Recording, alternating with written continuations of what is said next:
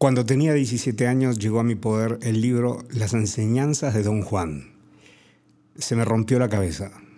Mi vida no fue la misma después que leí eso. Quiero que me acompañes en este episodio a que te cuente algunas cosas de esa literatura fantástica que puede hacerte la diferencia. Acompáñame.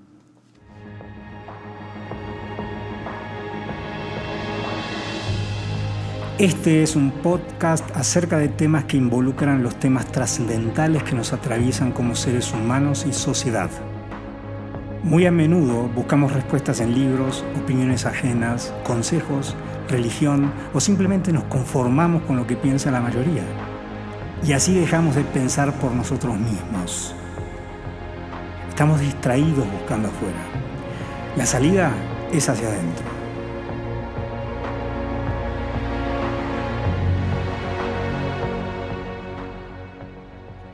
Sabes que cuando empecé a leer el libro no lo entendía al principio. De hecho, me costó mucho tiempo entenderlo y no sé si lo entendí, pero sí capté cosas que me hicieron la diferencia. Habla mucho de la realidad, habla mucho de la percepción. Y la historia cuenta acerca de un señor, un escritor, muy, un antropólogo, más bien un científico, que en la década del 60, Carlos Castaneda, se puso a investigar las costumbres de los indios yaquis en México, de la cultura yaqui. Entonces, empezando a vincularse con la información de, creo que originalmente lo que buscaba era cómo comerciaban, cómo, cómo era la cultura, empezó a enterarse de cosas que le empezaron a llamar mucho la atención. Para su mente científica hablaban de, de brujos, hablaban de realidades alternas, de la percepción, de, la percepción como algo, como un fenómeno. Y empezó a ahondarse en el tema cada vez más hasta que conoció a don Juan Matus, un chamán, vamos a decirlo en palabras actuales, como muy famosas y más conocidas hoy, chamán.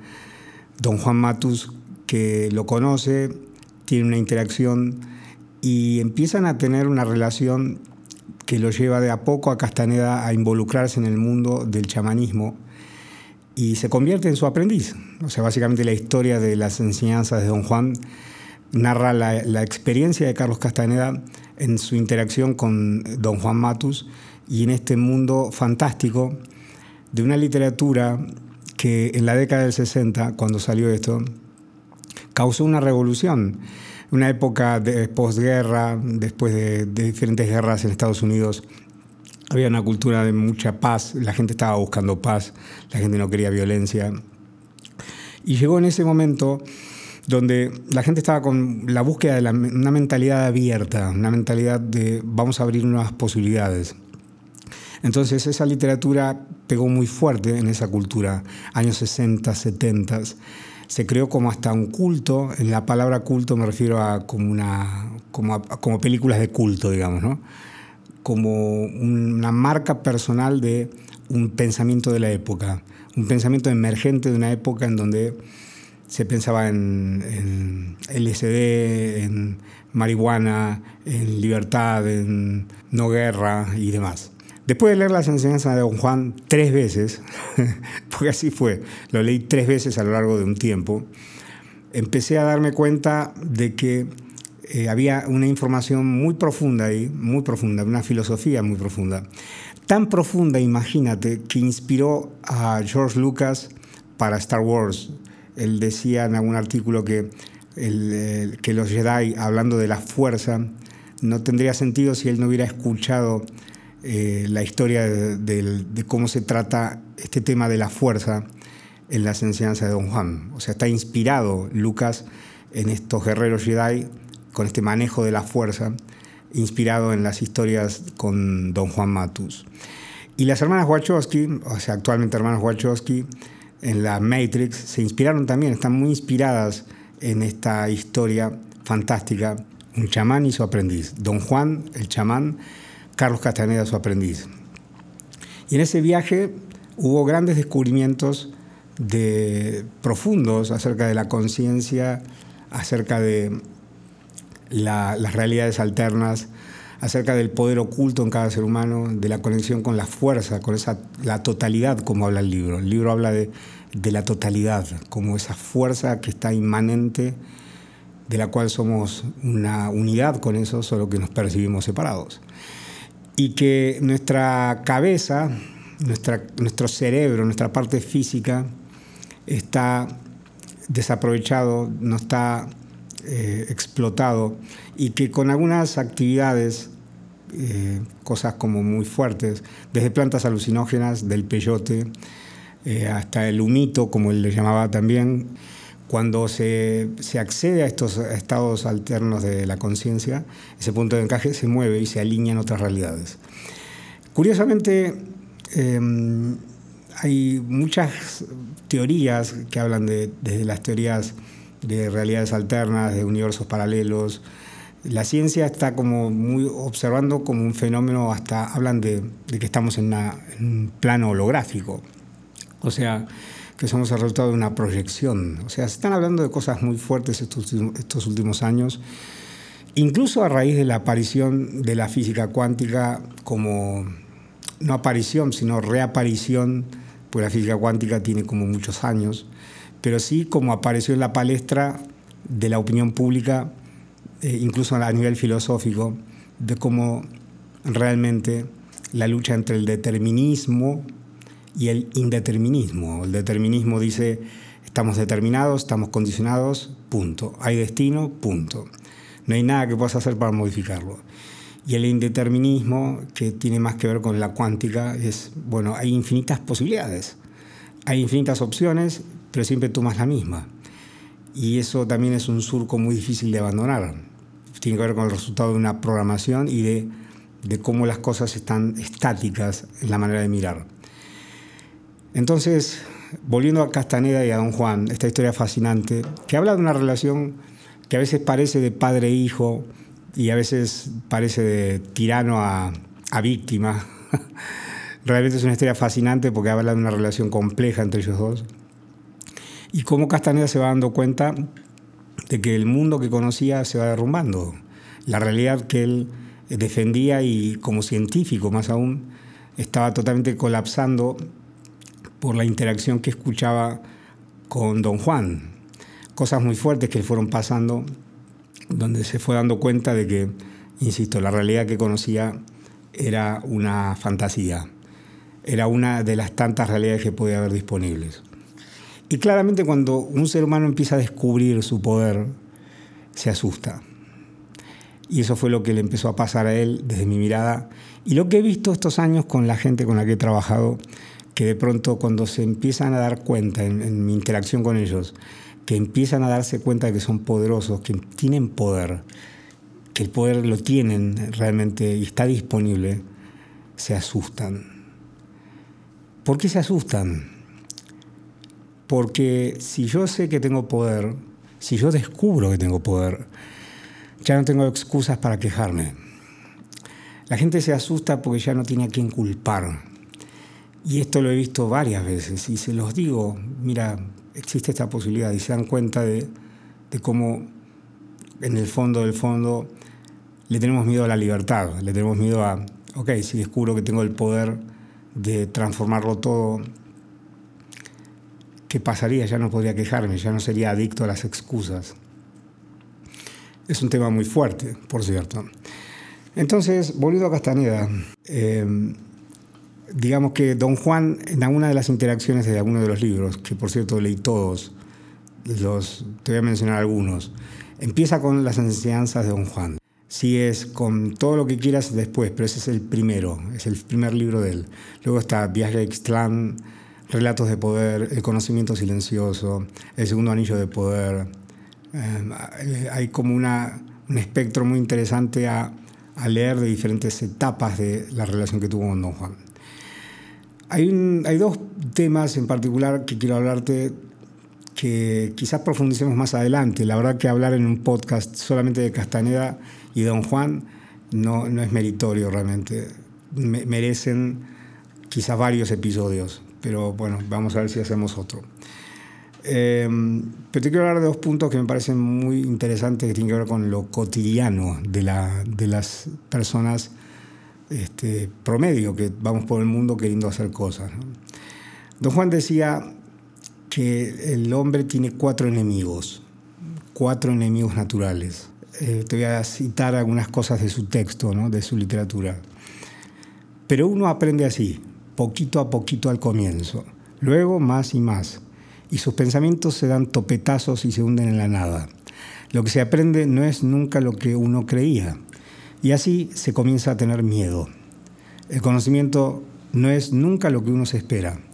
Cada paso del aprendizaje es un atolladero, y el miedo que el hombre experimenta empieza a crecer sin misericordia, sin ceder. Su propósito se convierte en un campo de batalla. Y así ha tropezado con el primero de sus enemigos naturales, el miedo. Un enemigo terrible, traicionero y enredado como los cardos. Se queda oculto en cada recodo del camino, acechando, esperando. Y si el hombre, aterrado en su presencia, echa a correr, su enemigo habrá puesto fin a su búsqueda. ¿Y qué le pasa al hombre si corre por miedo? Pregunta Castaneda. Nada le pasa, solo que jamás aprenderá. Nunca llegará a ser un hombre de conocimiento. Llegará a ser un maleante o un cobarde cualquiera, un hombre inofensivo, asustado. De cualquier modo, será un hombre vencido. Su primer enemigo habrá puesto fin a sus ansias. Y Castaneda pregunta, ¿y qué puede hacer para superar el miedo? La respuesta es muy sencilla, no debe correr, debe desafiar a su miedo y pese a él debe dar el siguiente paso en su aprendizaje y el siguiente y el siguiente. Debe estar lleno de miedo, pero no debe detenerse. Esa es la regla. Llega un momento en que su primer enemigo se retira y el hombre empieza a sentirse seguro de sí. Su propósito se fortalece. Aprender ya no es una tarea aterradora. Cuando llega ese momento gozoso, el hombre puede decir sin duda que ha vencido a su primer enemigo natural. Una vez que el hombre ha conquistado el miedo, está libre de él por el resto de su vida porque a cambio del miedo ha adquirido la claridad, la claridad de mente que borra el miedo. Para entonces, un hombre conoce sus deseos y sabe cómo satisfacer esos deseos. Puede prever los nuevos pasos del aprendizaje y una claridad nítida lo rodea todo. El hombre siente que nada está oculto.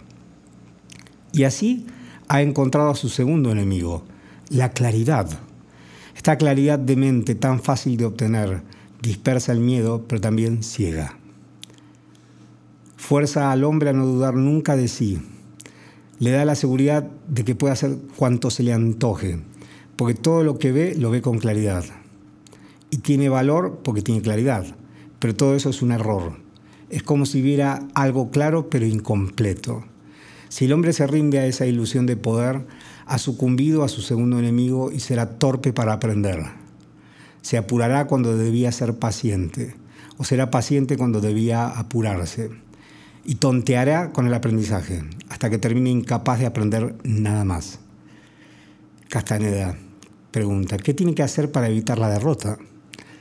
Debe hacer lo que hizo con el miedo, debe desafiar su claridad y usarla solo para ver y esperar con paciencia y medir con tiento antes de dar otros pasos. Debe pensar sobre todo que su claridad es casi un error y vendrá un momento en que comprenda que su claridad era solo un punto delante de sus ojos y así habrá vencido a su segundo enemigo y llegará a una posición donde nada puede ya dañarlo.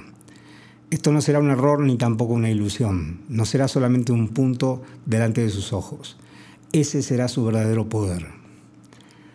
Sabrá entonces que el poder tanto tiempo perseguido es suyo por fin. Puede hacer con él lo que se le antoje. Su aliado está a sus órdenes. Su deseo es la regla. Ve claro y parejo todo cuando hay alrededor. Pero también ha tropezado con su tercer enemigo, el poder. El poder es el más fuerte de todos los enemigos. Y naturalmente lo más fácil es rendirse. Después de todo el hombre de veras es invencible. Él manda. Empieza tomando riesgos calculados y termina haciendo reglas, porque es el amo del poder. Un hombre en esta etapa apenas advierte que su tercer enemigo se cierne sobre él, y de pronto, sin saber, habrá sin duda perdido la batalla. Su enemigo lo habrá transformado en un hombre cruel, caprichoso. Un hombre vencido por el poder muere sin saber realmente cómo manejarlo. El poder es solo una carga sobre su destino Un hombre así no tiene dominio de sí mismo, ni puede decir cómo ni cuándo usar su poder. Para vencer al tercer enemigo hay que desafiarlo con toda intención. Tiene que darse cuenta de que el poder que aparentemente ha conquistado no es nunca suyo en verdad. Debe tenerse a raya a todas horas. Si puede ver que, sin control sobre sí mismo, la claridad y el poder son peores que los errores, llegará un punto en que todo se domina. Entonces sabrá cómo y cuándo usar el poder. Y así habrá vencido a su tercer enemigo. El hombre estará, para entonces, al fin de su travesía por el camino del conocimiento, y casi sin advertencia tropezará con su último enemigo, la vejez. Este enemigo es el más cruel de todos, el único al que no se puede vencer por completo, el enemigo al que solamente podrá ahuyentar por un instante. Este es el tiempo en el que un hombre ya no tiene miedos, ya no tiene claridad, impaciente, un tiempo en el que todo está bajo control, pero también el tiempo en el que se tiene un deseo constante de descansar. Si se rinde por entero a su deseo de acostarse y olvidar, y si se arrulla en la fatiga, habrá perdido el último asalto y su enemigo lo reducirá a una débil criatura vieja. Su deseo de retirarse vencerá toda su claridad, su poder y su conocimiento. Pero si el hombre se sacude el cansancio y vive su destino hasta el final, puede entonces ser llamado hombre de conocimiento, aunque tan solo sea por un momentitos en que logra ahuyentar al último enemigo, el enemigo invencible. Esos momentos de claridad, poder y conocimiento son suficientes. Esto es un extracto de las enseñanzas de Don Juan, en palabras de Don Juan Matus, el personaje, que por cierto, mucha gente, hay opiniones divididas, hay gente que dice que sí existió realmente, hay gente que simplemente dice que es una invención de Carlos Castaneda, un personaje de Castaneda, pero créame, hay mucha gente en el mundo que cree que realmente existió y que, existió como tal y que el libro es simplemente una crónica detallada de la incursión en el chamanismo de Carlos Castaneda en la década del 60. Por cierto, Castaneda murió en la década del 90, este, influenció a muchos escritores, muchos pensadores científicos, filósofos, como, como corriente de pensamiento, en la era donde aparecieron muchas maneras de pensar distintas a lo determinado, digamos. Te recomiendo fuertemente que lo leas, pero no lo quieras entender. Solamente date el permiso de mirar información que hay ahí que nos puede dar pistas y personalmente yo creo mucho en que la percepción es un fenómeno que ocurre en el ojo del observador, que la realidad allá afuera, por decir si existiera algo allá afuera, no podemos tener acceso a ella porque somos seres biológicos con una limitación de percepción, hablando de sentidos, ¿no? Pero si podemos pensar en que hay más sentidos que los sentidos habituales, como el tacto, la visión, el olfato, si, si podemos ir más allá de esos sentidos, hay sentidos que no hemos despertado. Y esos, cuando empezamos a despertar esos sentidos que no estamos habituados a conectar, empezamos a ver cosas que están ahí. Y no es para asustarse, es solamente para, o quizás sí, la gente de pronto frente a lo desconocido se asusta frente a lo que no conoce o lo que no entiende, se asusta o lo niega. Es muy humano eso. Pero sí, ciertamente que, como te he contado en algún capítulo sobre la medicina sagrada, la ayahuasca, yo tuve percepción de cosas que mis ojos no podían ver y de pronto tuve experiencias de percepciones que me dieron cuenta de que lo que estamos viendo es una cosa muy limitada y que esa realidad que nosotros decimos que que es así, es solamente una construcción que hacemos y una percepción bastante limitada. ¿Cómo aplica esto a nuestros tiempos y a la vida misma? Bueno, yo creo que simplemente si como tú como ser humano estás mirando tu realidad, entre comillas, y tú la tienes cosificada como que así es, y no te abres a nuevas posibilidades, y no te abres a, la búsqueda de, ver más allá de, de lo que estás viendo, nunca vas a poder saltar de, esa zona, de ese, de ese marco perceptual tan limitado. El promedio de la gente vive en una caja donde dice esta es mi realidad, esto me dice el sentido común, esto me dice la razón, y simplemente me, conformo o me, acomodo ahí, acomodo mi vida ahí adentro. Y digamos que es donde se terminó todo. Y hay gente que de pronto se da cuenta de que hay algo más y se la pasa buscando ese algo más. Y esa es una búsqueda de un guerrero o de una guerrera. ¿Qué, qué es lo que más hay? Hay algo más, eso, eso me lo dice. Algo en mi interior me dice que hay algo más que esto. Me dijeron que las cosas son así, me dijeron que eh, no se puede esto, me dijeron que me acostumbre a vivir de esta manera, me dijeron que esto es la vida, que así se vive, que así se muere. ¿Y si no fuera así? ¿Y si fuera que hay algo más? Y aquellos que buscan encuentran. Y aquellos que se conforman se quedan donde están y de a poco se van apagando.